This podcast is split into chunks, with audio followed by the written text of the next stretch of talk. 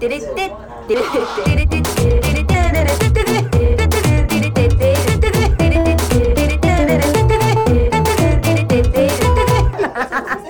ゃらアイドルのなんちゃラジはい、始まりました。なんちゃらアイドルのなんちゃラジオ、みさみまみです。皆様、いかがお過ごしでしょうか？私はですね、この間、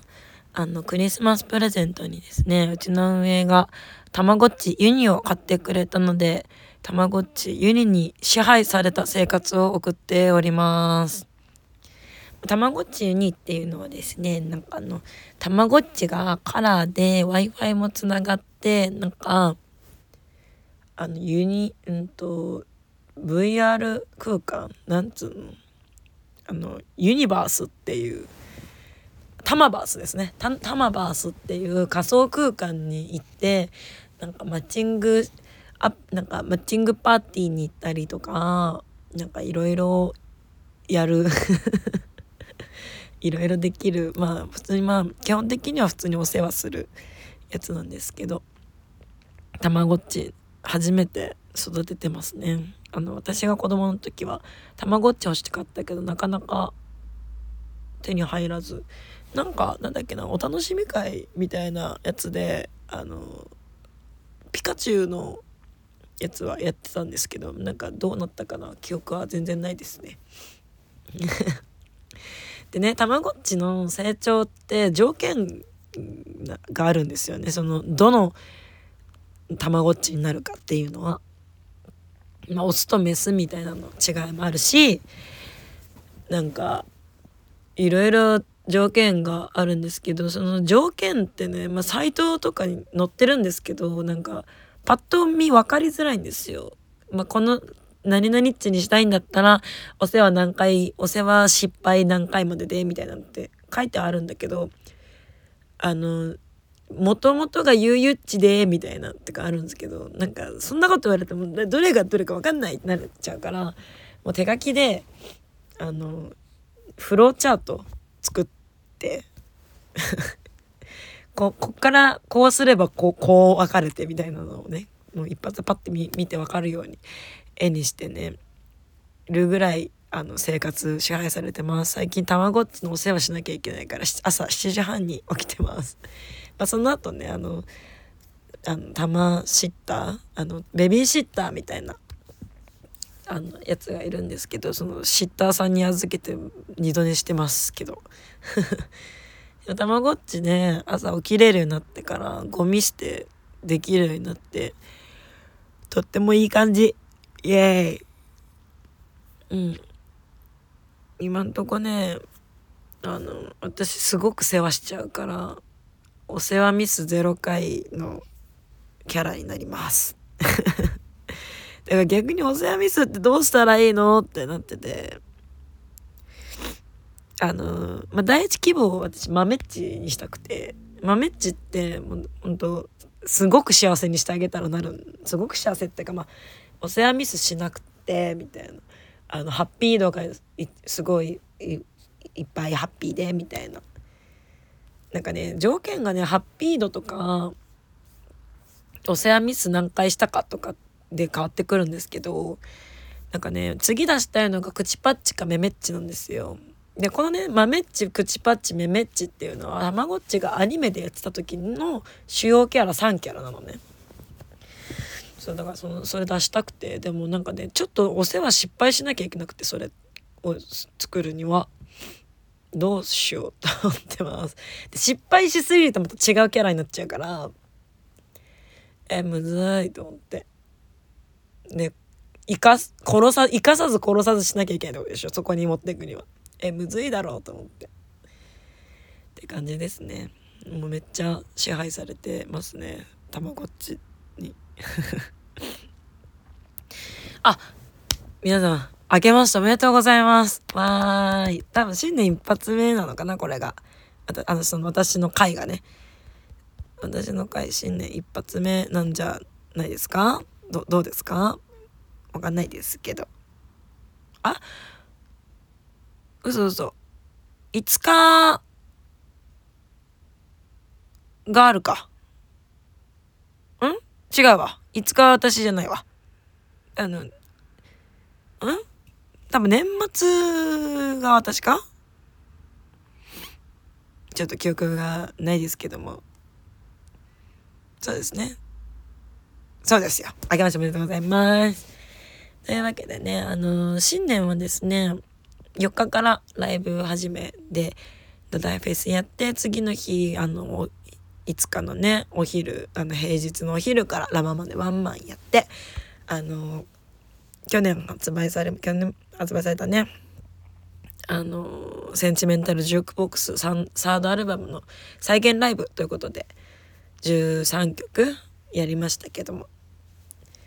いや、なんか、その、ちょこちょこね、その、ライブで、その、カバー曲を1曲そのライブでやるっていうのをやってたんでその特にめちゃくちゃ負担があるよとかはなく楽しくライブをさせていただいてまあ緊張するけどねやっぱりこの歌詞間違えたらどうしようみたいな。まあちょっと間違えましたけども。なんかね4日の方がうまくできてたんだけど多分それで安心しちゃったのかな？気が抜けちゃったのかな？なんか頭がこんがらがっちゃこんがらがっチュレーションしちゃいまして、まあこれからね、どんどんあの、覚えて、あの、グッドな感じにしたいと思います。で、6日がラママ。あれ、6日のラママはですね、あのー、スキップカーズ先生と、スキップカーズさんと、あの、ダイナマイト直樹先輩と、スリーマンライブということで、もうね、なんか私、ラママの主催だと思ってたんだけど、スキップカーズ主催だったんですね、あの日ね。嬉しいですね、スキップカーズに呼んでもらえるっていうのは。やっぱその遠藤さんとやっぱ長く付き合いがあるからなんかあるけどその付き合いがあるから呼ぼうとかじゃないんですよねだったらもうもっとさもっと最初の方でね一緒にやらせてもらってると思うんでやっぱそのちょっと認められた感を感じて嬉しい限りですねライブかっこいいじゃんって言ってもらえたしまあ、遠藤のこと舐めてんだろうって言われるけど、遠藤さんのこと舐めてない。舐めてはない。懐いてるだけと思いながら やりましたけど。えそして7日ですね。7日は鏡屋桃花主催に呼んでもらって、相当長いことやってたでしょ？なんか3日間ぐらいやってなかった。なんか前夜祭、1日目2日目高野菜みたいな感じで4日なんかすっごい長っと思ったんですよね。なんかえ？ー、みたいな。すげえよ。鏡屋さんってすごいなって思いました。本当に。なんか魔女たるゆえんを感じましたね。そして8日。インスタイベントですね。これは HMV レコードショップ渋谷店さんでさせてもらったんですけどもう本当店員さんと「あどうもどうも今日もよろしくお願いします」みたいな感じに、ね、なったんでね。なんか PA さんがね、まあ、いつも同じまあ同じ毎回同じではないんだけどまあ大体同じ人が担当してくれて「あどうもどうもことよろでちゅ」みたいな感じで。またね今後ともよろしくお願いしまっちゅみたいな感じで。あのやらせてもらってややりやすいですねとっても。で、まあ、ライブだと11日昨日ですねウェルカムバックでライブやりましたけどもやっぱその、まあ、その日ねたあの誕生日当日の方がいらっしゃってね「あの今日の君は」を歌えたんですけどやっぱ誕生日当日にライブがあってなおかつそのライブに来てくれるっていうのは本当に真正面からお誕生日お祝いできるので本当に嬉しいなと思います。お誕生日はねお祝いしたいですから。あのお祝い事大好きなんでね。うん。あの誕生日当日にライブがあるってなってね。なんちゃらあのなんて言ってもらいましたらあの今日の君は歌えますのであなたのために。うん。いや嬉しいですよね。そのやっぱ数あるライブの中でその誕生日当日自分たちのライブを選んでくれるっていうのは本当に嬉しいことですのでね。あのお祝いさせてください。まあその当日にライブなかったらごめんねなんだけど。すまんって感じなんだけど。まあすまんでもないか。もうしょうがないことですから。ね。そうそうでまあ、ライブの話したんですけどあの9日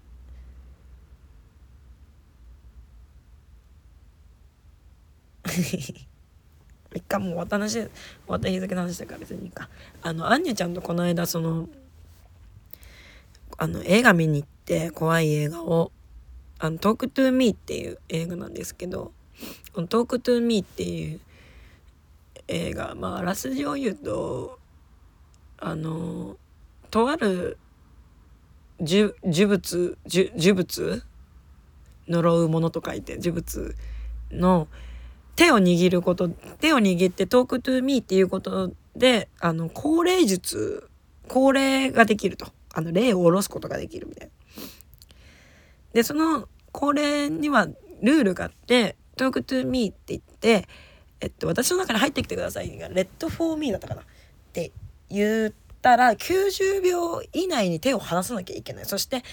あの扉を開くためにつけたキャンドルを消さなきゃいけないっていうルールがあるんですけどまあそれをねやるともうなんかあの決まるみたいな感じで、まあ、遊びでそういうことをやっちゃう若者たちの話なんですけど主人公のみは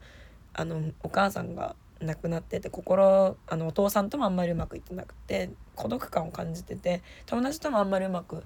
おつあの友達仲良くできないみたいな。で孤独感のある女の子が主人公なんですけどその承認欲求を埋めるためにそのきあの気軽に呪物と触れ合っちゃって結局っていう話なんですけどすごくね、まあ、お話は短いしくって1時間45分ぐらいしかないのかな。そんなに長くない、まあ、1時うん1時間45分じゃないだったかな。まあでも言うてても1時間半ちょいぐらいなんですけどすごいね見やすくて展開も分かりやすくって。なんかオチが割と日本のホラー漫画っぽいなって思ったんですけど。なんか伊藤潤二とか好きみたいですね。伊藤だからまあちょっとコミあのホラーの中にもコミカルなシーンというかでもうわーって思うシーン結構えぐめのシーンは割とあったんだけど。でもなんかあの血とか大丈夫な人はね多分面白く見れると思います。あの「Talk to Meってあのあのキャンドルに火をつけて呪物と握手して「Talk to Meって言ったらバンってお化けが出るシーンがあるんですけどそのお化けが一番最初にもう初めて出ますみたいな一番最初の1体目が出た時に 隣の兄がビュンってうわっつって飛び上がっててすごく可愛くてにっこりしましたね私は。しあとアニが買ってたパンフレットかっこよくて羨ましくなって買っちゃったんですけどなんかねすげえデザインがかっこよくてとあのパンフレットが。まあ、握手する呪物に握手するっていうやつなんでそのカバーに指紋がめっちゃベタって印刷されてるのね。ベタベタって触られたような。超おしゃれじゃないと思って。いろんな人がいろんないろんな手がその触ったっていうね。わめっちゃいいなって。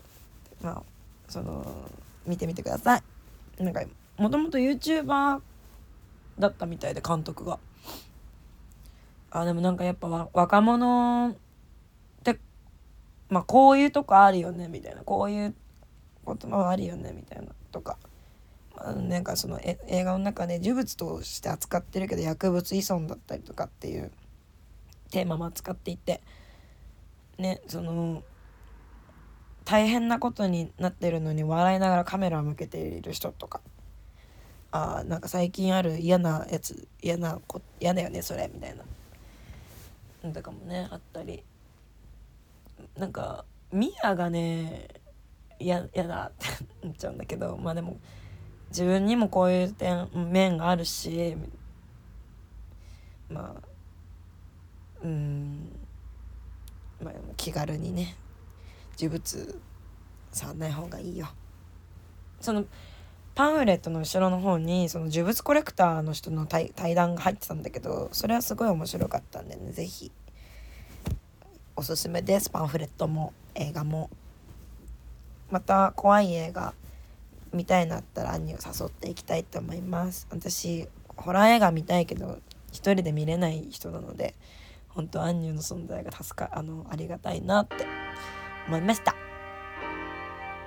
そんな感じです。ではそろそろお別れの時間が近づいてまいりました。2024年これからもどうぞよろしくお願いいたします。ここまでのお相手はみさいまみでした。バイバイ。